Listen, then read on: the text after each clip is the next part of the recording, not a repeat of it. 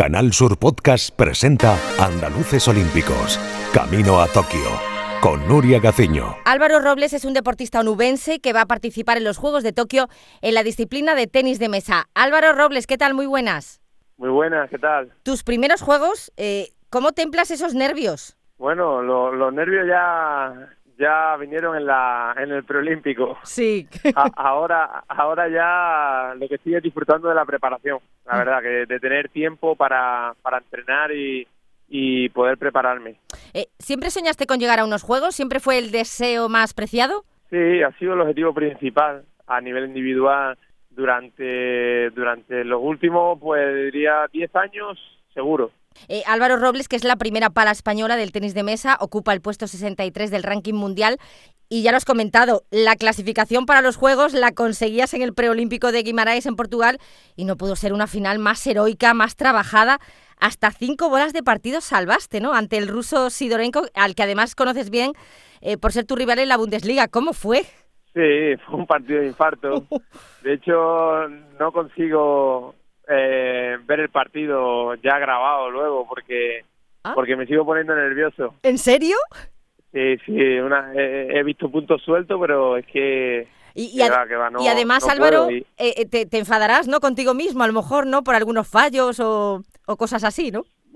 ya, con este partido no te puedes enfadar con nada, porque al final, ¿qué más le puedo pedir? Lo, lo saqué adelante teniendo cinco bolas de partido en contra. Increíble. además, el, el, el rival estuvo muy fuerte, es un chaval muy joven que la verdad que me sorprendió la agresividad con la que entró al partido y, su nivel de juego y, yo al final pues contento de, de, poderlo sacar adelante porque me lo puso muy difícil. Eh, no, desde luego, pero teniendo en cuenta lo que te costó, ¿en todo momento eh, durante ese partido pensaste que era posible estar en Tokio? No sé, en una final tan disputada, ¿cómo se le pasa, no sé, qué se le pasa a uno por la cabeza? ¿Cómo puedes creer que es posible durante tanto tiempo eh, mantener esa concentración y decir, sí, sí, voy a estar en Tokio? A ver, yo creo que los pensamientos eh, esa cadena ahí de, pensamiento de todo tipo suele venir sobre todo antes, en, la noche de antes, eh, en los momentos de antes. Pero bueno, hemos entrenado el aspecto psicológico para, para que cuando llegase el momento de la competición o del partido, de no de, intentar aparcarlo, ¿sabes? Sí, de no distraerte con otras cosas, ¿no? Que no sea solamente el juego. Y, centrar, y centrarnos en la tarea, lo que teníamos que hacer y ya está pero sí que lo más difícil para mí es gestionar todo lo que son momentos antes, semanas antes. Eh, la espera, sí. Es la parte más complicada. Eh, desde el 2015 Álvaro Robles compite en la Bundesliga. Eh, ¿De alemán qué tal? Bueno, ahí vamos. me no como me gustaría, la verdad, porque he estado siempre rodeado de, de gente de muchas nacionalidades distintas como yo y, siempre hablábamos en inglés.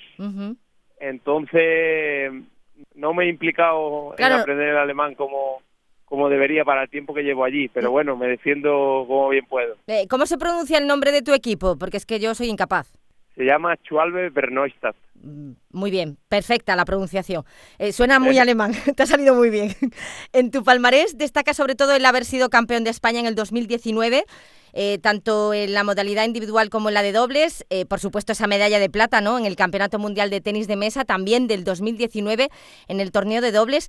¿Qué objetivo te marcas para Tokio, Álvaro? Bueno, para Tokio lo que estamos trabajando es, es ir y estar allí. O sea, al principio el objetivo principal para mí era la clasificación, pero al final, al día siguiente, eh, te levantas y, tienes que ponerte otra vez objetivos porque de eso se trata al final el, eh, nuestra carrera y, el, y el intentar bueno ser ser una mejor versión todo el rato. Entonces eh, al final lo que he trabajado con, con el equipo es, es el, el hecho de, eso de estar allí porque para no es para disfrutarlo al final eh, nos quedaremos con mejor sabor de boca si si podemos sacar todos los recursos que estamos entrenando todo el trabajo ponerlo en la mesa y conseguir pasar el máximo de rondas posibles. Eh, ir mejorando, claro, sobre todo mm, eh, ver que tú progresas, ¿no? que tú te sientes bien y que puedes ir mm, mm, avanzando. Teniendo en cuenta que no va a haber público, o, si lo hay va, a va a ser mínimo, eh, ¿cuál es la primera videollamada que te gustaría recibir una vez que termines? Bueno, pues como siempre, eh, mi novia y, mi, y, mis padres y mi familia, que, son con los primeros con los que, al final, con los que mantengo siempre el contacto y han, y han estado ahí todo este tiempo acompañándome en este, en este viaje que ha sido muy largo, la verdad. Eh, además, Álvaro, creo que la llamada de tu chica creo que puede ser muy especial, ¿no? Porque me parece que estás esperando, ¿no? Eh, además es que tiene un barrigón considerable ya. O sea, el otro día, yo llegué ayer de, antes de ayer de Alemania. Sí. Que he estado allí haciendo unas dos semanas de preparación. Y en dos semanas, como le ha cambiado, es increíble. Eh, parecía otra, ¿no? parecía otra ya. O sea, está de seis meses y poco y, se va notando, la verdad, que ese, ese es ahora el, el mayor motivo de felicidad que tengo. Qué bonito. ¿Eres supersticioso? ¿Algún talismán de la suerte que lleves encima?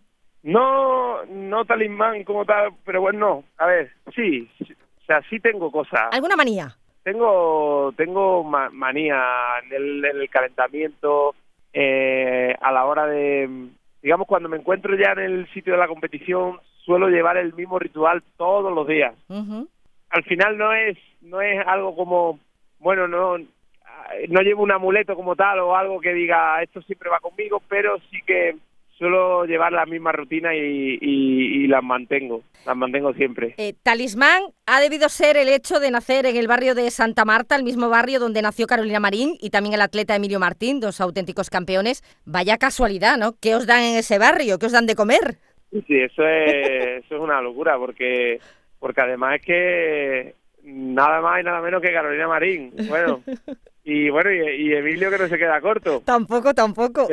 Pero, sí, yo siempre lo he dicho, que creo que es un, un barrio donde se donde hemos crecido muy sanos todos, desde de, pequeño, pues al ser zonas que no tienen mucho tráfico a los alrededores y tal, se juega mucho en la calle. yo tenía, recuerdo mi infancia como, bueno, no es que no la puedo recordar mejor, de estar jugando todo el día a fútbol, con la bicicleta, a las canicas, al trompo, a todo, a todo lo que había. Pues, y eso, pues bueno, te hace que, luego cuando vayas creciendo, pues se te queden ahí unos valores. Sí que se nota, ¿eh? A ver, ese legado eh, para tu niña eh, tiene que quedar, ¿eh? Ese legado tienes que, que hacer posible que practique deporte y que juegue en la calle, que parece que es algo que se está perdiendo, ¿verdad?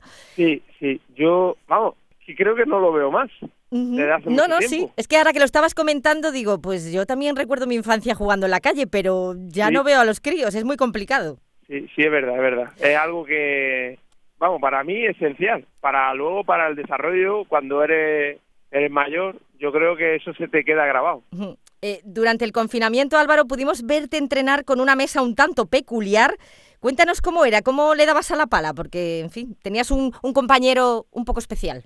Sí, tenía un robot ahí que me, facilitó la, la federación a la primera semana del confinamiento ya vi que eso iba a ir para largo, entonces eh, no me quedó otra que, digamos que organizarme el salón de casa, mover sofá y por suerte era grandecito y pude meter ahí una mesa con un robot que me salvó, bueno, me salvó la vida en, eh, en todos esos meses porque porque me, me permitió no perder el toque, seguir entrenando, eh, hay algún vídeo por ahí colgado y es bastante sí, peculiar. Sí, porque la, la, mesa es tremenda de grande y el robot lanza las pelotas con una velocidad y un ritmo que yo no sé de verdad cómo eres capaz. Aunque mucha gente pueda pensar que los jugadores de tenis de mesa no entrenan, nada más lejos de la realidad porque echáis vuestras buenas horas, ¿no? Bastantes horas al día. Eh, ¿Te queda tiempo para algún hobby?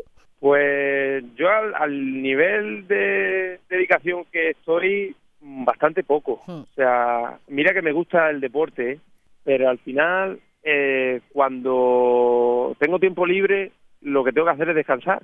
Claro. Porque eh, no paro de tener competiciones, viajes, entrenamiento. Entonces, pues sí me gusta jugarme un partido de pádel o de tenis de vez en cuando, pero o, coger la, o coger la bici de montaña que me gusta mucho, pero lo puedo hacer en contadas ocasiones al año cuando, cuando voy a Huelva de vacaciones, a mi casa, siempre los, los cuatro o cinco días que esté me los paso jugando al tenis y al padre, pero, pero poco más. Eh, bueno, que sepas que tengo unos celos horribles, eh, unos celos brutales, porque le llevaste un regalazo a un famoso presentador de televisión y que, claro, como nosotros somos la radio, pues esto no se ve y no nos trae nada. Que sepas que me he encelado mucho, ¿eh?